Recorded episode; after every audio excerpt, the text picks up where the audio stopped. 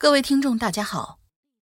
为了让大家能够更好的参与到最新的一部《鬼影重重》故事《结界二零二零》的续写活动当中，我们特意将该故事的第一部，也就是《结界二零一五》进行一次重更。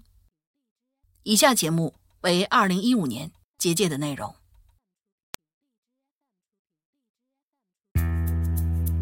黑暗的房间，伸手。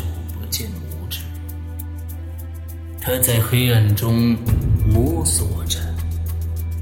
这时，有风吹来，把他的帽子吹到了地上。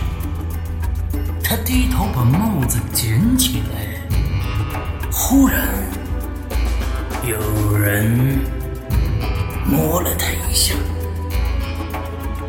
如果是你。这个故事该如何发展？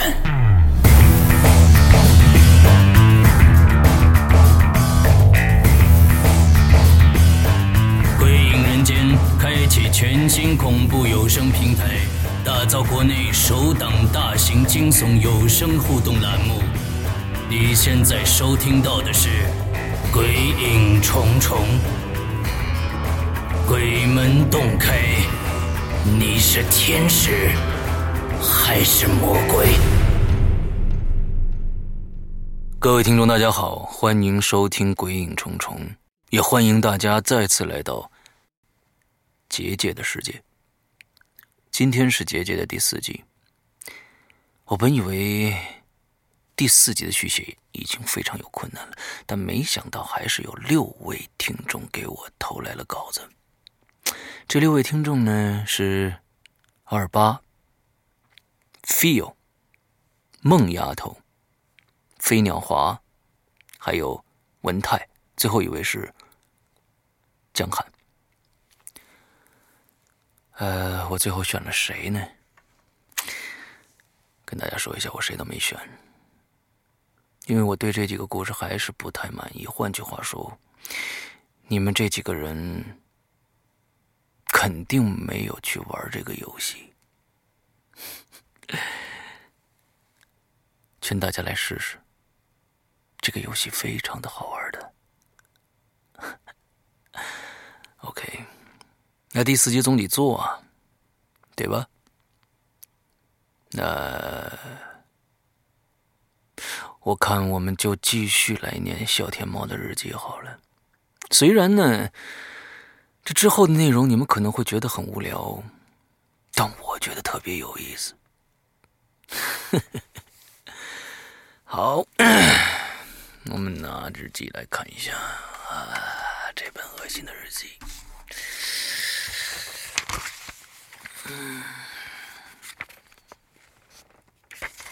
OK，呃，接下来呢要念的一些内容。我提醒大家注意一下时间，这是我给大家一个提示哦，注意一下他日记的时间。好，我开始念了。三月三十日十八点零八分。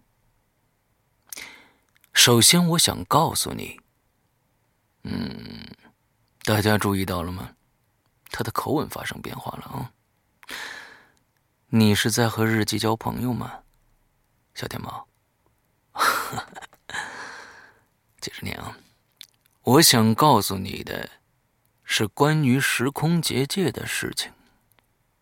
这是一个诡异的世界，是一个仅仅存在于夹缝之中的时间与空间错乱的世界。而我所惊恐的是，这个世界所体现出的一种无限与无尽。你描述的非常的准确。好，这几天里，我尝试了所有的路口，甚至画了地图，但这鬼地方仍然不断往外延伸着。有两次，我差点走错路了，绕了很远才走回来。我真后悔自己只带了三瓶水，水虽然在慢慢的喝，可也只剩下半瓶了。压缩饼干倒是还有一些，可我不敢继续吃下去了，因为这些东西会吸干我体内的水分。起初呢，我总觉得这是一个可怕的玩笑，是一个恶作剧，或者呢，是一个梦。每一次当我不知不觉睡去的时候，我会梦到我越跑越慢，越跑越吃力，眼前就是那四部电梯，看起来近在咫尺，可我怎么都碰不到。电梯的声音变得越发的刺耳，像极了撕心裂肺的惨叫。然后我就醒了。首先进入耳朵的呢，依然是电梯运行一般轻微的摩擦的声音。四周除了电梯上显示着二十、二、九、十八的亮光以外，我几乎看不到任何的东西。眼睛适应了黑暗。隐约能看见电梯的轮廓了。这些天，我尝试了很多方法启动电梯，按遍了所有的按钮，都毫无反应。小天猫啊，当然不会有任何的反应了。怎么会有反应呢？我们接着来念啊。我进入了一种慢性死亡。在极度压抑下的慢性死亡。第四集的几位续写者，这种慢性死亡的感觉，你们体会到了吗？假如你们没有体会到的话，说明你们没玩过这个游戏。好，接着来念。每当打开背包，看到为数不多并逐渐减少的食物和水，都会脊背发凉的恐惧与悲哀。这地方太可怕了。我想，我我想和我的父母和未婚妻说。哎呀，这儿这儿被他划掉了，我看的很费力。我想我和父母和未婚妻说这几个字儿被他划掉了。你可能是要。留遗言吗？OK，接着来念。他把这几个字划掉以后呢，在底下写了一个，好像是谁说了一句话一样啊。只要有拇指。哦，嗯，好，下面是一条横大大的横线啊。大家呢，假如说听我的描述不准确的话，可以去我们的。百度贴吧上看我日记的照片啊，这个日记我会拍成照片放到我们的百度贴吧上，大家可以去去看一下。嗯，恒星的下面接着写了，回想起来，电梯似乎存在着某种规律。第一，似乎每一次都是八点十八分打开的。第二点，似乎都打开了最右边的门。嗯，第三点，在这之前，电梯会发出刺耳的摩擦声，但这规，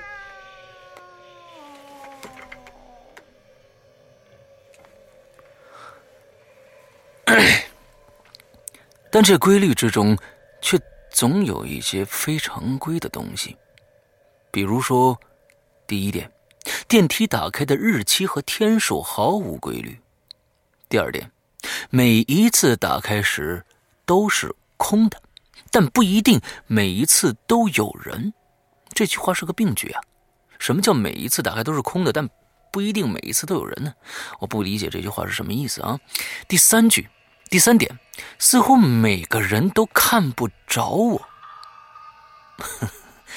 第四点，当空间恢复黑暗的同时，他们消失了。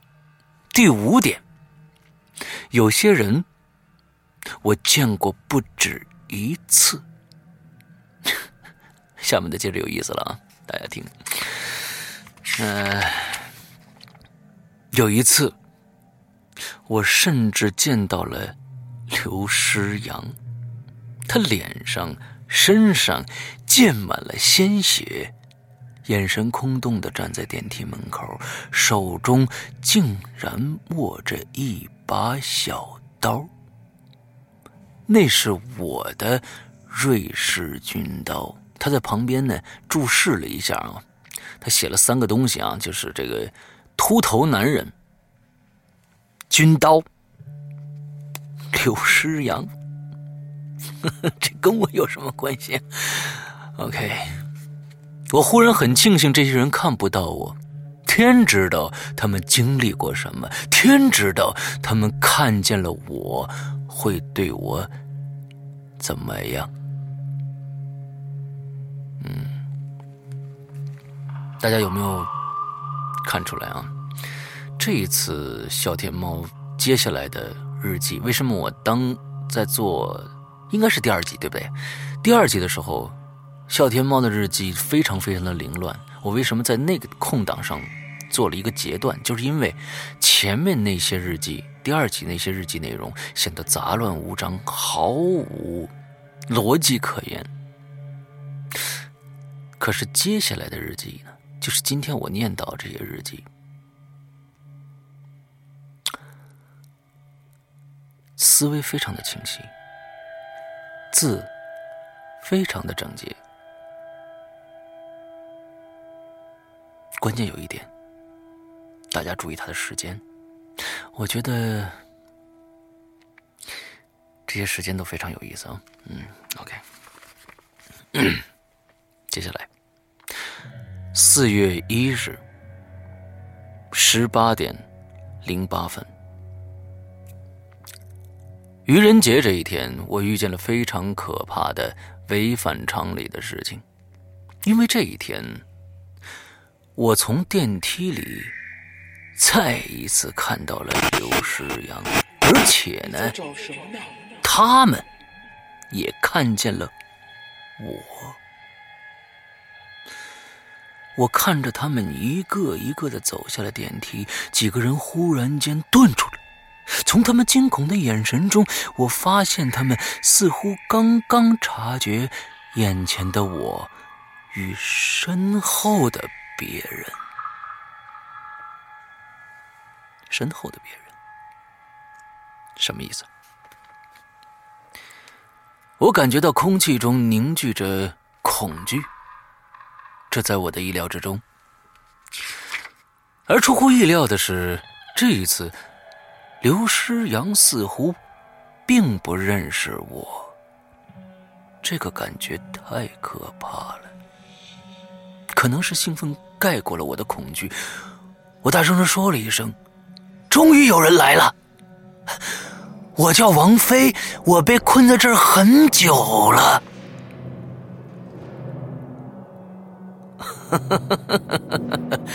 哦，原来是这样啊！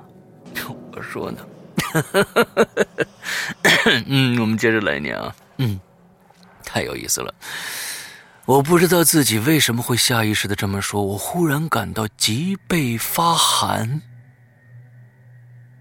因为我想起了那句话：“王菲死了。”我想到了刘诗阳之前的怪异的举动，不安的不安感逐渐涌上心头。我之前有什么怪异举动吗？小天猫，你在说什么呢？我觉得太有意思了。呃，我希望在听这一集的时候，大家一样跟我有我这样的兴奋的感觉啊。接着念。但值得庆幸的是，现在不仅仅只有我了，而是有五个人在面对这个诡异的世界。他们的身上几乎没有什么血迹。一开始呢，我觉得这是一件好事可我没有意识到这背后竟然如此的可怕。嗯，后面是，你知道吗？我现在只能蜷缩在没人的角落里，将自己的所见所闻尽量详细的记录下来。林志杰带着很多的物资，其中有大量的水和食物，他的准备明显比我周密很多。嗯，林志杰很开朗，但不知道为什么，我总觉得他似乎在刻意的接近我。而每当谈到自己的时候，他却总是有意无意的在回避。他时常的去探路，跟我一样。何宁呢，则是一个有些神经质的人，他对任何的风吹草动都有异常的警惕。他很瘦，对这个诡异空间的担忧和惊恐也超出了我的想象。他告诉我，这里的每一个人。我都不能相信，包括何宁他自己。有一次啊，这个何宁甚至问我：“他说，你真的叫王菲吗？”我对他十分的反感，而另外的两个人则显得特别的古怪。嗯，另外的两个人，另外两个人就是你所说的董新杰和你所说的那个刘世阳，对吧？OK，接着来念啊。董新杰身上没有任何的行李，他穿着肮脏的连衣裙，脚上的高跟鞋布满了污垢，已经看不出原来的颜色了。可他的脸和手却异样的白。他只是简短的介绍了自己的名字，便一动不动的坐在最右边的电梯门前，在黑暗中注视着电梯。董新杰似乎在与电梯，甚至是电梯背后的那个无形的掌控者进行着无声的沟通。你这个想法很特殊啊，我喜欢。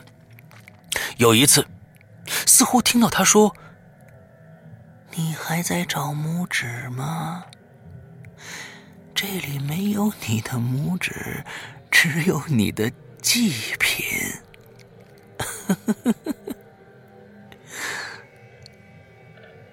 嗯，你这句话说的有意思，这种感觉很不好。嗯，他接着写了啊，这种感觉很不好。接着呢。哎，刘诗阳他却，他把这几个字划了啊！刘诗阳他却给划了。刘诗阳怎么了？好吧，OK，嗯，这个世界可能成立的东西实在太多太多了。比如，虽然我不知道我们几个人之间是否互相认识，但我似乎能感觉到有某种的关联。我能感觉到这几个人都在警惕的防范着什么，我能感觉到冰冷在扩散，我甚至能闻到刺鼻的血腥味儿，一种不祥的预感涌上了我的心头。下面是一个华丽丽的分割线啊，呃，这一篇的日记，四月一号的日记念完了。呃，我不知道有多少听众已经开始烦躁不安了，因为完全听不懂，对不对？如果听不懂的话，就去玩游戏，这是唯一可以解释整个故事的最关键的点。嗯，好，接着来念啊。下面的日期比较怪，九月十八号。九月十八号，是两千一四年的九月十八号，还是两千一五年的九月十八号，还是二零零二年的九月十八号？不知道。时间依然是十八点零八分。小小小天猫在写日记的他很会挑时间，都是在十八点零八分开始写日记，这是为什么呢？我们接着来念。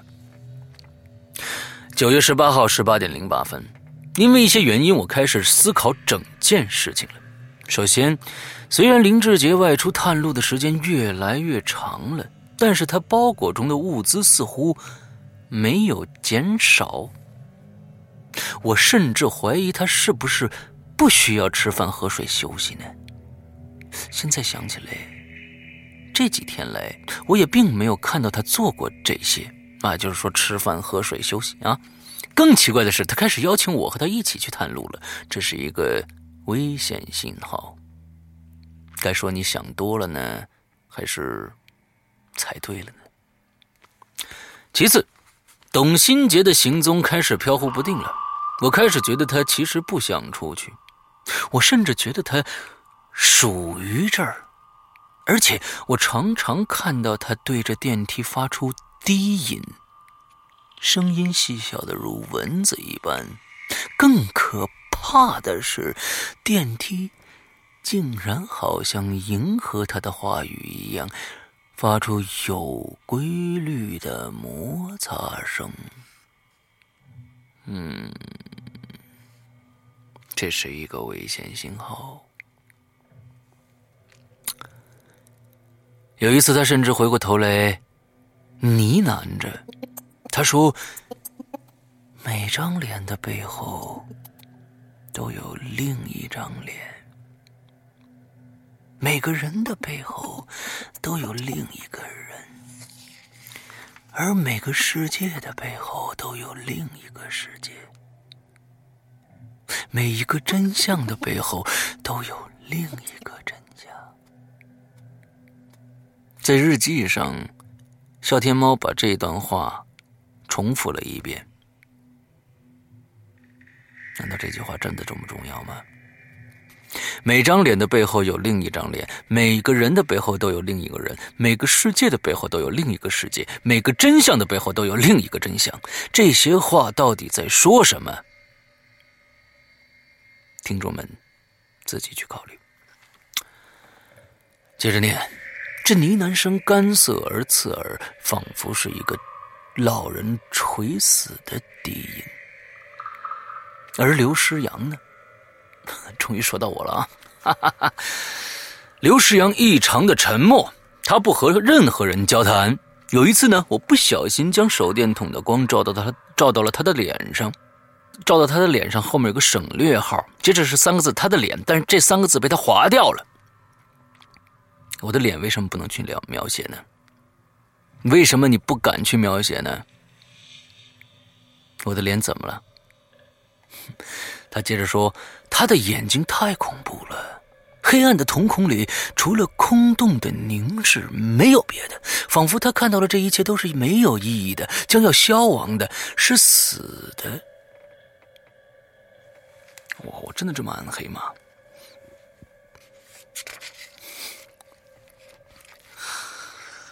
啊，我们接着来念，你知道吗？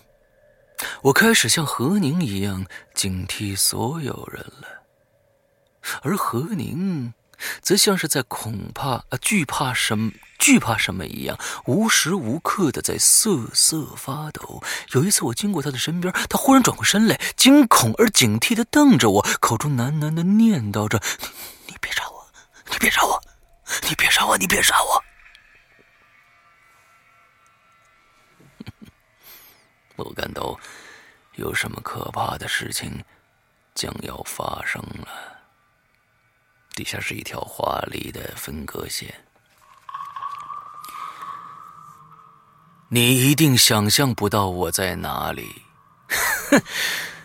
小天猫，你到底在哪儿啊？我不知道告诉你之后我会不会违反规则，但我刚刚经历了一场可怕的。屠杀是吗？我们来看看这场屠杀是什么样的。这起始于大约几天前何宁说的一句话。他说：“我看见了猫。”猫来了，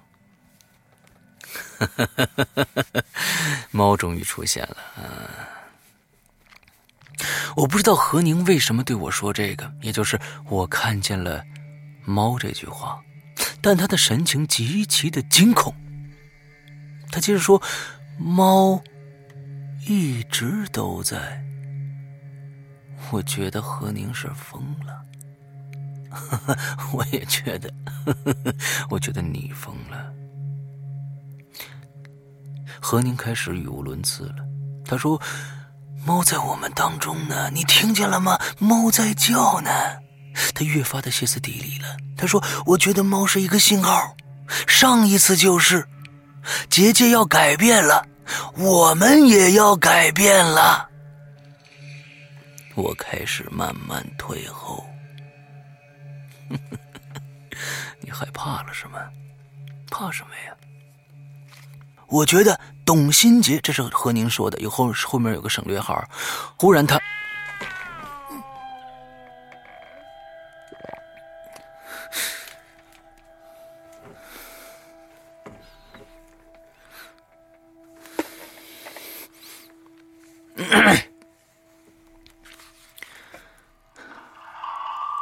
忽然他。像觉察了什么一样，朝身后的黑暗中凝视了半晌，忽地回过头来，将食指放在他干裂的嘴唇边，说了一句：“嘘，不能交流，这是规则。”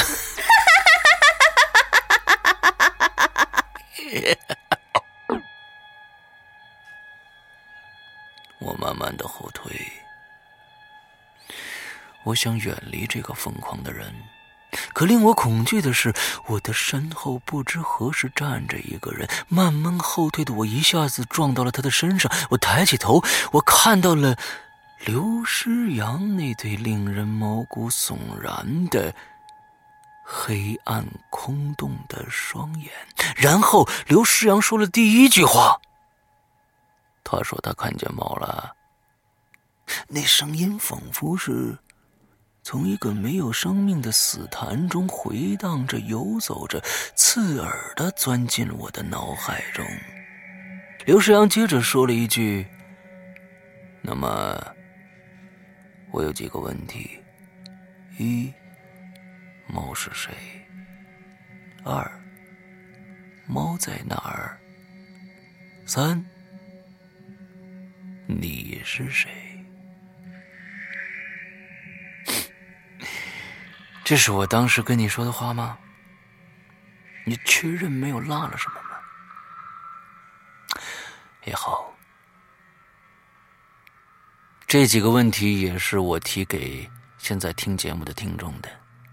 第一，猫是谁？第二，猫在哪儿？第三，你是谁？好，我们接着来念日记。我感觉头皮发麻，隐隐的，我闻到一股令人厌恶的味道，这混合着铁锈的腥味，好像是血。接着刘世阳又说了：“你帮我问问他呀。”哈哈哈哈哈！好像我当时是是这种语气来着。哈哈哈哈哈！我再一次回过头，往何宁的方向看过去，一张扭曲的脸近在咫尺。我与何宁的脸只有一个鼻尖的距离。他充满血丝的眼睛瞪得硕大，惊恐的盯着我，忽然大声的咆哮着：“你到底是什么鬼呀？”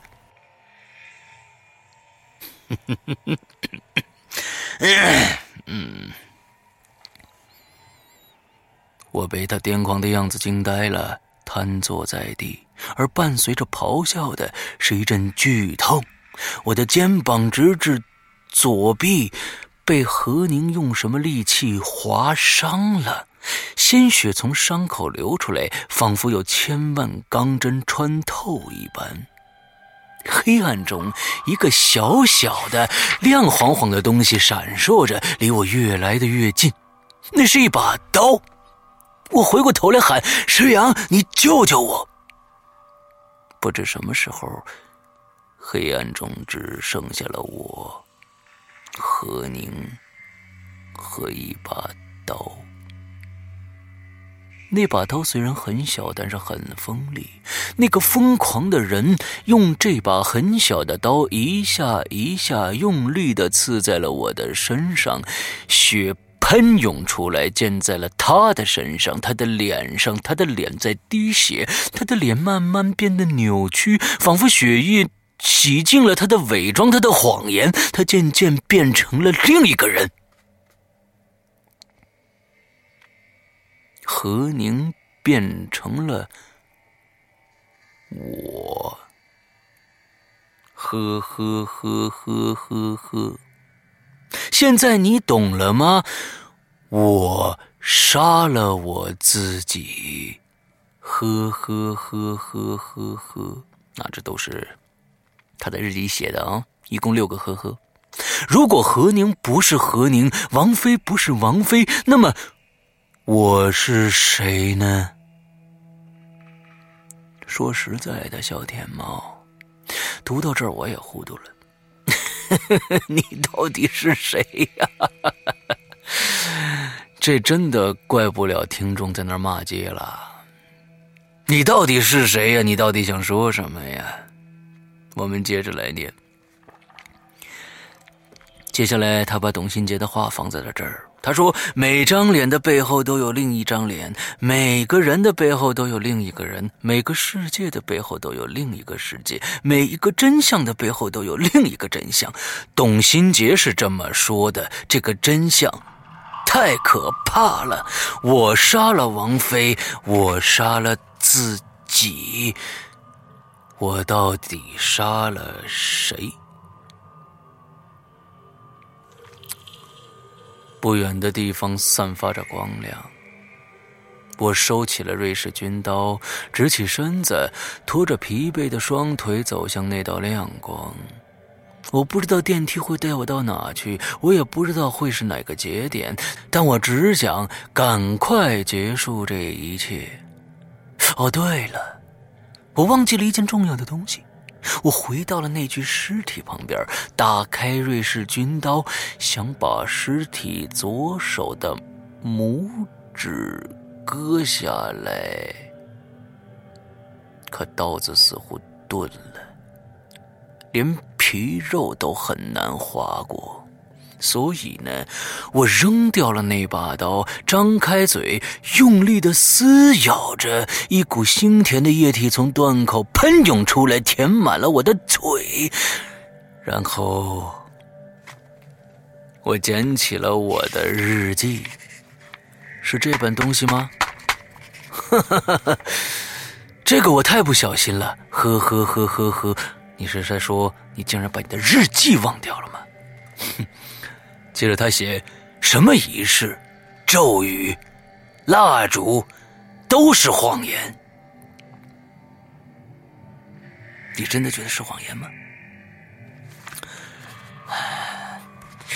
所有的话，只有那一句是真的，但那一句却是错误的。你说到点子上了，小天猫。接着念，想到这儿，我用那已死去的拇指按住了一楼。这个时候，电梯对我说：“欢迎您乘坐本次电梯。”我成功的离开了这个世界。进入了另一个未知的世界，这世界无穷无尽，无始无终。电梯开始加速了，摩擦声开始越来越大，灯光越发的强烈。我感到一阵前所未有的眩晕，随后我被一股巨大的力量甩了出去。你 终于到那儿了。呃，底下是一条华丽的分割线啊。接着，大家到西湖了啊！一九九八年八月二十四日十八点零八分。我无法解释自己是怎么办到的，或者这其中出现了什么异常。总之，一切都和之前的规则不一样了。我从海边醒过来，望见了白茫茫的沙滩。这不是无穷无尽的时空结界，这似乎是另一个地方。不知道你是否相信，我回到了一九九八年的八月二十四日，浙江省某海岛县某渔村。我现在就藏在临海修建的那栋豪华别墅当中。你去那儿干什么呀？嗯，是猫带我来的。我从沙滩走上土路，从土路走进草丛。饿了便吃两块饼干，渴了便喝点水。天色渐渐的暗淡下来，远处的山岚逐渐隐没在黑暗当中，草丛一下子变成了一望无尽的草原。我失去了方向。或者说，我从一开始就不知道自己该去哪儿。而这个时候，我遇见了一个毛烘烘的东西。那毛烘烘的东西似乎比黑暗还要深沉，一动不动的趴在一片草丛之中，露出一对细长的瞳孔，静静的盯着我。我觉得，那似乎是一只。猫，仿佛是为了验证我的想法，这毛烘烘的东西发出了一个刺耳的、犹如小孩哭泣一般的声音。